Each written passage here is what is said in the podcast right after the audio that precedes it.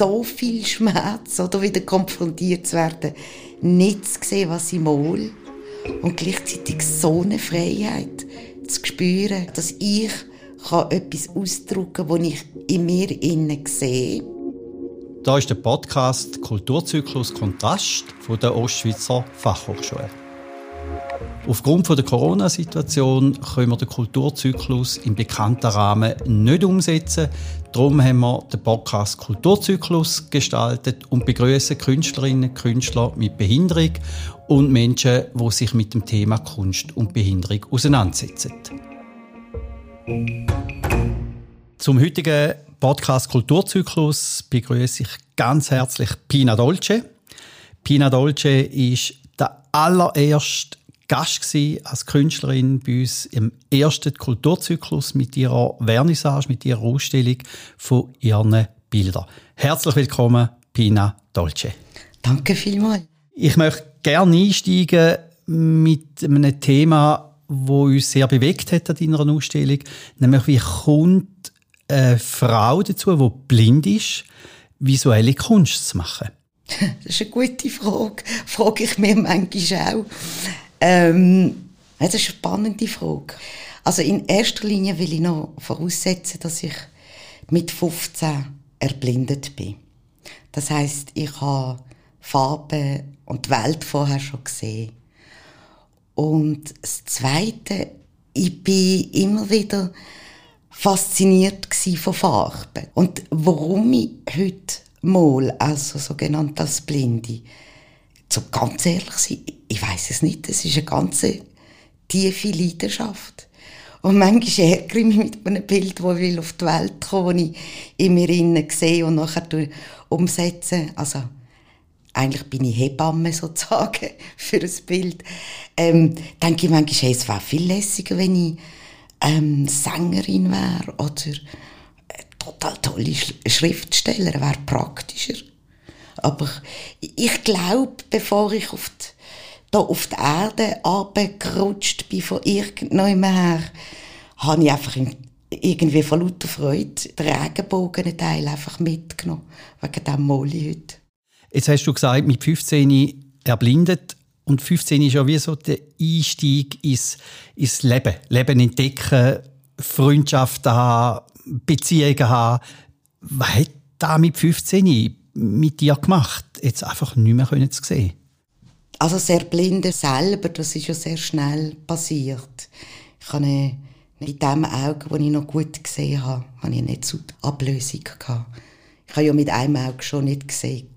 Und das ist so schnell gegangen, äh, von einem Moment zum anderen. Also ich habe eine Augenoperation bekommen, hat mir gesagt, am 2. November 1982, dass ich eine Netzhautablösung habe und dass ich blind wird werden. Und innerhalb von zwei Wochen, also ich hatte eine Operation dann und nach drei Tagen nach dieser Operation ist ein Oder geplatzt im Auge und dann bin ich von einer Sekunde in die andere blind geworden. Und dann haben sie mich operiert nochmal am 18. Jänner. Und dort habe ich dann wieder gesehen nach der Operation. Sogar fast besser als vorher. Und nach ein paar Wochen bin ich wieder erblindet. Dann ein bisschen langsamer. Einfach, das, es ist ein ganzes Jahr, im Ganzen elf Eingriffe. Immer das Hier und Her. Das ist ganz, ganz schlimm gewesen. Das ist ein Prozess, also der Erblindung, für mich ist das erste Mal mich überhaupt mit dem Leben auseinanderzusetzen. Also, das ist so eine, ein Schmerz, ein Verlust, zurechtfinden, wie laufe ich, Angst habe ich kein um, oder es ist ein Loch am Boden, oder schon nur das Essen. Der ganze psychologische Stress, das ist enorm. Das ist eine, eine lange Zeit und ich bin dann mit 16 ein Stück depressiv gewesen, völlig erschöpft, weil auch körperlich, das ist, ich will es nicht dramatisieren, aber es ist wirklich ganz eine schwierige Zeit gewesen. Und ich hatte dann auch nicht so tolle Gedanken gehabt, eigentlich wollte sterben. Aber ich gewusst, meine Geschwister, die brauchen mich und dort, ich bin ja in einer Gemeinschaft aufgewachsen evangelische Gemeinschaft. Und ich habe einfach gewusst, wenn ich mich umbringen würde, dann vielleicht bin ich dann in der Hölle oder so. Das hat mich auch noch zurückgehalten, aber vor allem die Liebe und Zuneigung zu meinen Geschwistern, aber auch meine Geschwister zu mir, das hat mir sehr viel Kraft gegeben. Auch meine Familie überhaupt, das hat mir wirklich sehr Kraft gegeben. Und das ist dann einfach ein Prozess gewesen. Und auch der Glaube, ich habe ja mich wieder wieder Recht finden, weil ich bin überzeugt gewesen, dass Gott zu mir schaut, dass ich nicht blind werde. Und als ich blind geworden bin, habe ich mein, mein ganzes Weltbild eigentlich ähm, müssen dürfen revidieren. Es ist, und da möchte ich dir einfach sagen, es ist natürlich schon eine Welt, wo jetzt mir persönlich sehr fremd ist, weil ich bin sehr ein visueller Mensch und wenn ich jetzt mir über, überlegen also ich mir vorstelle und jetzt bin ich blind, also für mich gibt es auch die Gedanken, die du da hast, was hat jetzt mein Leben noch für eine Wertigkeit? Mhm. Und da drin ist deine Erzählung natürlich sehr, sehr greifbar. Wie bist du denn über die Klippe gekommen? Was war denn der Sinn, gewesen, wo, oder die Stütze gewesen, oder der Orientierungspunkt, gewesen, der dich weitergebracht hat? Also schlussendlich ähm, es sicher die Liebe gewesen. Und ein langer Prozess. Also ich habe lang gehadert mit dem Leben oder mit Gott und das nicht verstanden, warum, warum ich blind werde. Was habe ich auch falsch gemacht? Kommt dann auch noch die Schuldfrage, wenn ich genug Glauben hätte oder genügend bettet hätte, wäre ich vielleicht nicht blind geworden und und und. Das kommt noch dazu. Nachher mit 19 und 21 habe ich die Augen raus operieren lassen weil sie so entzündet sind und der Augendruck ist so hoch gewesen. Also deutsch gesagt, die Augen sind wie am Platzen gewesen. Und da bin ich zum zweiten Mal sozusagen wie erblindet. Also bis dann ist noch im Geheimen ähm, die Möglichkeit gewesen, dass ich vielleicht doch Gott mich noch könnte heilen. Und als ich die Augen operieren musste, dort bin ich das zweite Mal, wie soll ich sagen, dann ist es wie endgültig gewesen. Und dort bin ich dann zusammengebrochen. Ja. Äh, ich bin dreimal noch beim Selbstmord gewesen. Und ich habe eine wahnsinnige Dankbarkeit dem Leben gegenüber.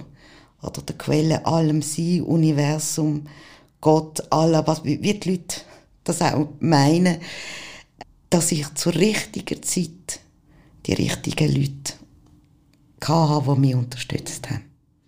Wenn du jetzt zurückschaust, das sind 38 Jahre, wo du blind bist, hat es jetzt noch Phasen da, wo du sagst, warum ich? Weißt du, so eine Erbitternis, auch so, das nicht verstehen, warum es jetzt genau dich bereicht hat? Oder sagst ich habe mich auch ein Stück weit versöhnt mit dem Umstand? Ähm, ja, es hat den Moment wieder gehabt. Ich, ich hätte das nie gedacht.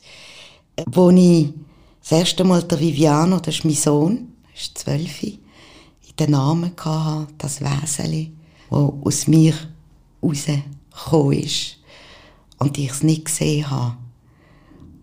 Das hat mich umgehauen. Es kann mir sogar noch heute passieren, dass ich ihn so anschaue und die Sehnsucht habe, ihn zu sehen, physisch. Und ich und gleichzeitig ich habe so eine Freude an ihn.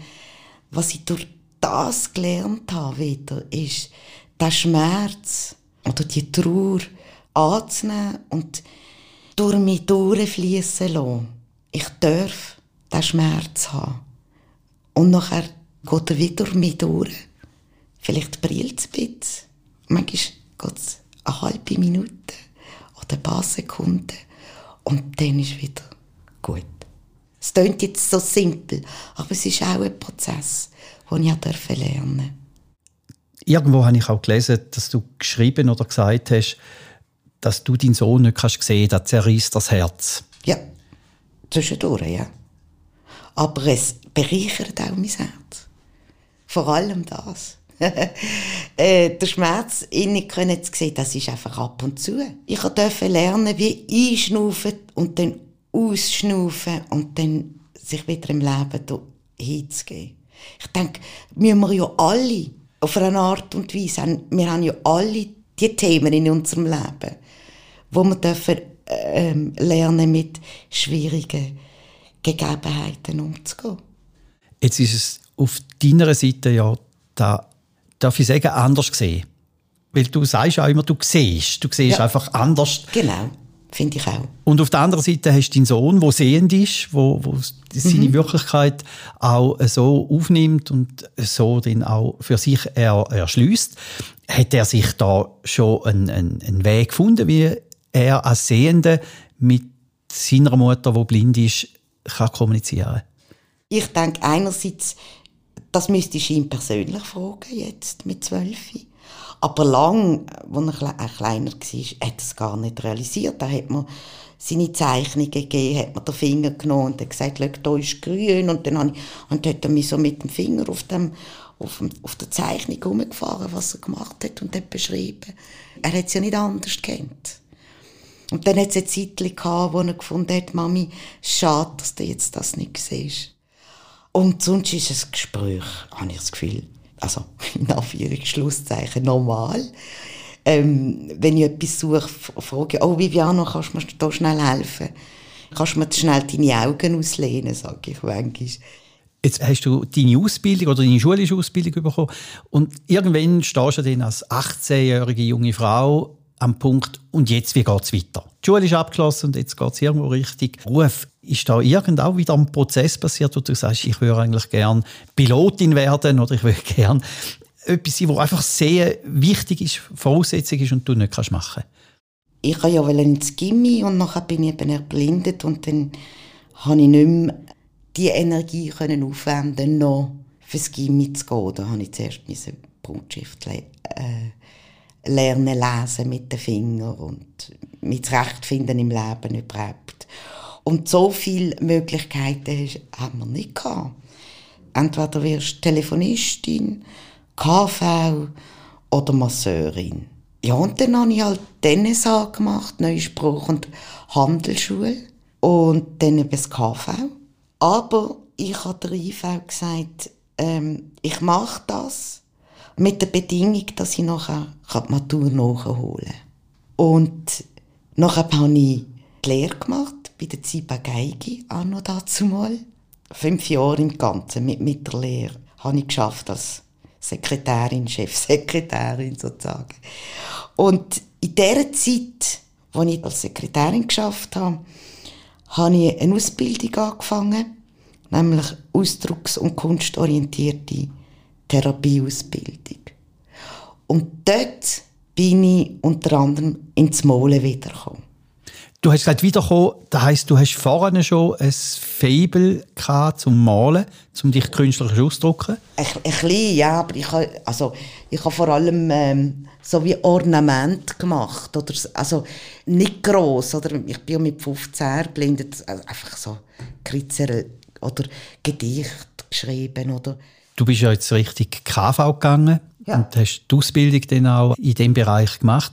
Was hat dich denn ein Stück weit auch angetrieben, dich richtig Kunst, richtig Künstlerin zu gehen? Was, was, was war denn der Trigger? Was war der Auslöser?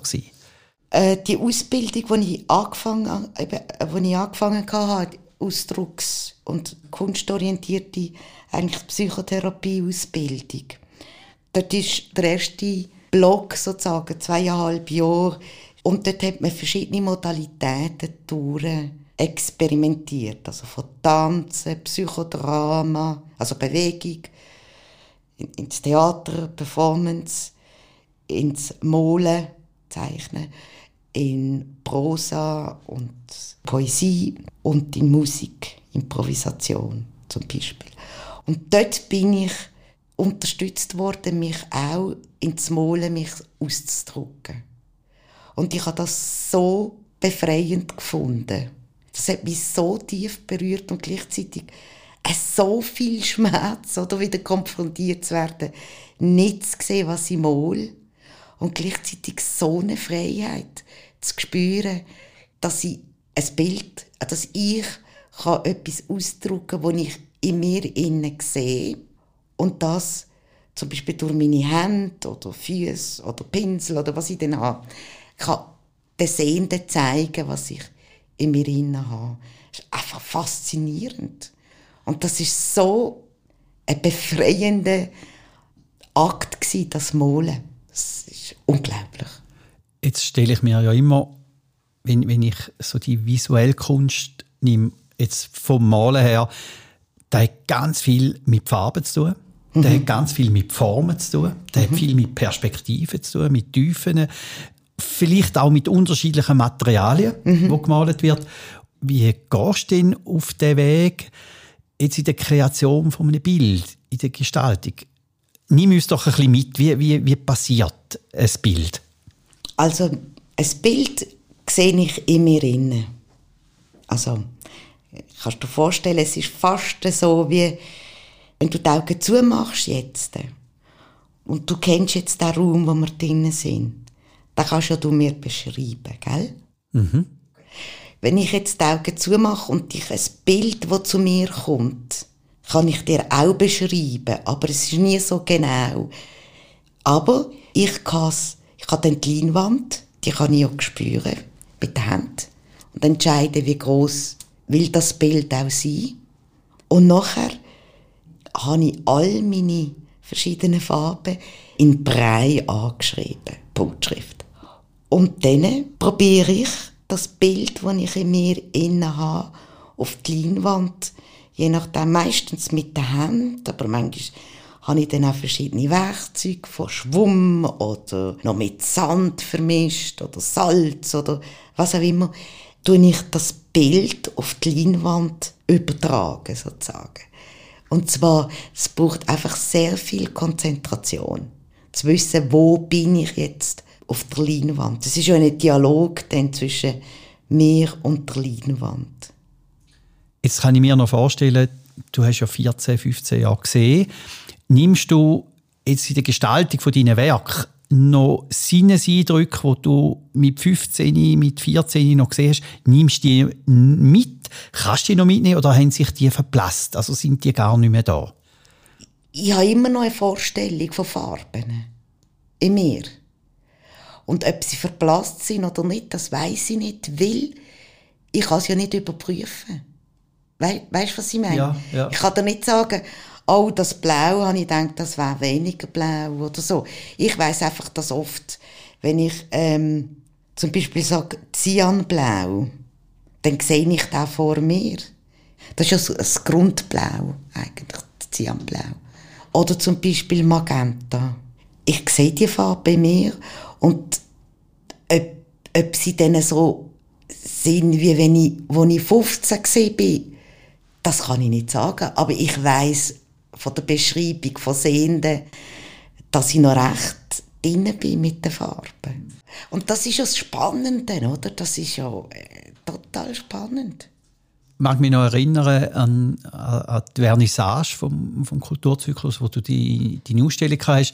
Und es hat Besucher gehabt, die, die fasziniert waren von deinen Bildern und dann aber gefragt haben, ist die Faszination, dass da eine Frau, die blind ist, malt und ist der künstlerische Wert nur gekoppelt mit deiner Blindheit oder ist auch ein künstlerischer Wert unabhängig von dem, dass Pina Dolce blind ist?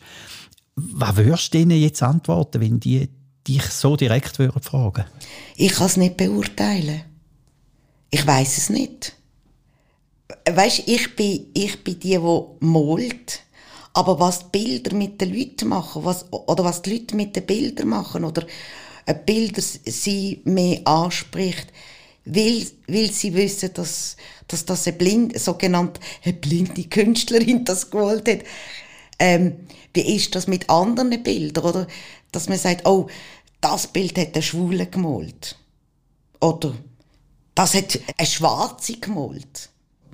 Ich weiß es nicht. Mhm. Ich kann es nicht beurteilen. Ich nehme es ist okay, wenn sie halt fasziniert sind. Es hat mich bekümmert, dass man dann Bilder so mit meiner Person verknüpft, oder? Und heute bin ich so weit, dass ich finde, was die Leute auch immer machen, der Betrachter mit dem Bild und was das Bild mit dem Betrachter macht, das kann ich schlussendlich nicht mehr beeinflussen. Ich bin die Hebamme, wo hilft, ein Bild, sagen wir, von der Imagination, sich zu manifestieren. Was dann noch passiert, das kann ich nicht mehr beeinflussen. Je nach Betrachter, oder? Andere, andere finden, du, ich meine, was ist überhaupt Kunst, oder? Mhm. Weißt, das ist ja eine Grundauseinandersetzung.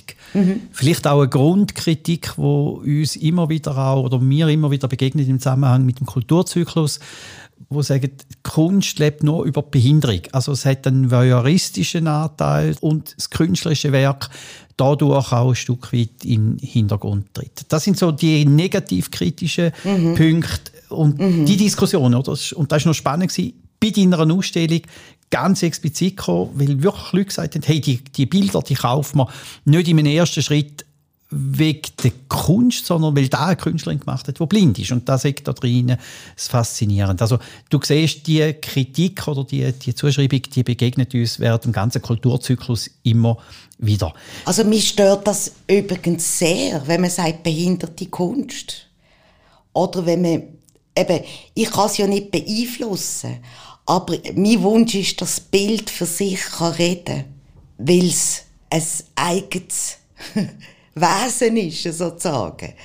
Und die Schöpferin sieht halt nicht, aber dass man dann das Bild toll muss finden, weil es halt von einer Blinden gemalt ist, finde ich schade. Aber ich kann es halt nicht beeinflussen. Aber mich stört es, wenn man einfach sagt, behinderte Kunst oder es ist eine behinderte Künstlerin. Ich hoffe nicht, dass ich so behindert bin als Künstlerin. Ich bin eingeschränkt, aber nicht unbedingt wegen dem Nicht-Sehen, sondern vielleicht wegen dem Platz. Oder Im Moment habe ich das Material nicht, aber dann wirst du kreativ und schöpferisch. Ja, du hast auch, auch mal klar gesagt, das Kontrapunkt, du bist nicht einfach eine blinde Frau, sondern du bist Mutter, du bist Steuerzahlerin, du bist Partnerin, du bist Hausfrau, du bist Künstlerin und nebenzu noch blind. Mein Grundsatz ist das, das ist die Voraussetzung. Ich bin Energie im, manifestiert in einem physischen Körper als Frau. Und dann habe ich verschiedene Rollen, wie du gesagt hast. Mutter, Tochter, Freundin, Geliebte. Und mein Blindsein ist ein Attribut. Es ist nicht ein Wesenszeichen von mir ist ein Attribut. Und das ist mir ganz wichtig. Ich tue mich nicht über das Blindsein definieren, auch wenn die Leute das faszinierend finden. Ich finde es ja manchmal selber faszinierend. Das im Mal. Aber meine Seele, oder was soll ich sagen, das Innerste, will sich halt in Farben ausdrücken. Voilà. Oder genauso der, der Wille. Und du hast irgendwo gesagt, ich muss malen. Und es ist ja nicht nur einfach, ich will malen, sondern ich muss malen. Also irgendwo hast du einen inneren Antrieb, ja. über Farben, über Formen, eben ja. über das Malen, dich ausdrücken und da ja. drin, und da wäre jetzt mal noch so eine Interpretation, eben auch die Botschaft von der Liebe. Weißt du, wie du erzählst und wie du uns mitnimmst in, in deine Welten, ist ja nicht nur äh, da, wo du jetzt gesagt hast, farbig, sondern du als, als Person, als Mensch bist unglaublich farbig. Da kommt einfach raus, wenn du so erzählst und wenn du uns auf den Weg mitnimmst. Jetzt äh, erleben wir ja eigentlich eine schwierige Zeit. Oder? Vor allem für Künstler, denen kippen die Ausstellungsmöglichkeiten weg. Die sind einfach so einfach ein Stück weit auch sich selber überlassen. Äh, wenn du in die Zukunft schaust, mit deiner Farbigkeit, was passiert jetzt im Zusammenhang mit, deinem Kun mit, deinem, mit deiner Kunst, mit dem künstlerischen Wirken? Gibt es da etwas, wo ansteht, wo du geplant hast, wo dich unglaublich darauf freust? Ich habe jetzt ein bisschen, seit anderthalb Jahren ein bisschen Brachlandzeit mit dem Malen. Ich habe immer noch ein Bild, eine Leinwand, wo, wo ich dran bin. ähm, und da bin ich froh, wenn ich das endlich einmal wegstellen kann. Weil es ist noch nicht fertig. Ähm, ja, ich wünschte mir wieder äh, können mit Leuten zusammen malen, dass ich sie darf, äh, mitnehmen oder äh, auch Feierungen machen wieder mit den, Muse in den Museen, mit ähm, oft auch multisensorische Feierungen oder auch in Fachhochschulen, wo künstlerische Ausdruck denen können, äh, Studenten können auch inspirieren als Erfahrungsschatz. So Sachen freuen mich schon. Jetzt haben wir gehört, dass es jetzt unmittelbar nicht eine, eine neue Ausstellung gibt, irgendwo eine, neues, äh, eine neue Serie von deinen Werken, von deinen Bildern. Aber trotzdem, die, die dich näher kennenlernen auch deinen Sohn kennenlernen und deinen Mann kennenlernen. Es gibt ja den Film «In der Nacht fliegt die Seele weiter». Da kann man bestellen. Ja, und es gibt auch eine Tourausstellung übrigens in der Siedlung Brückenmatte bei Leuk. Also die Ausstellung mit deinen Werken, ja. wo man kann anschauen kann. Nochmal ganz kurz einfach so zum Abschluss. Wenn du jetzt ganz kurz möchtest erklären, der Film «In der Nacht fliegt die Seele weiter», was sieht man in dem Film? Was erlebt man in dem Film? Was kann man aus dem Film mitnehmen? Ein Stück von, von einem Leben von einer Frau, mich, und die Frage, wie nehme ich die Welt wahr? Und der Betrachter, der den Film anschaut, wie nimmt er die Welt wahr? Es geht um Wahrnehmung. Was sehen wir eigentlich? Danke vielmals, dass du uns mitgenommen hast in deine Welt, dass du uns mitgenommen hast in deine, in deine dieses Erleben und da, wo du auch ein Stück weit über deine Kunst äh, ausdruckst. Danke vielmals, Pina Dolce, dass du bei uns warst. Danke auch vielmals, ich fühle mich sehr geehrt dass ich so viel dürfen teilen und wünsche euch alle eine gute Zeit und ganz viel Inspiration im Leben. Danke vielmals. Wenn ihr Ideen habt, wenn ihr kritische Anmerkungen habt, wenn ihr wollt, etwas zurückmelden wollt, könnt ihr uns da gerne via kulturzyklus.ost.ch machen. Danke vielmals, dass ihr dabei sind. Bis zum nächsten Mal. Der Kulturzyklus, wie auch der Podcast Kulturzyklus, wird ermöglicht von der Ostschweizer Fachhochschule, wird unterstützt von Redline, produziert von drei Tagen.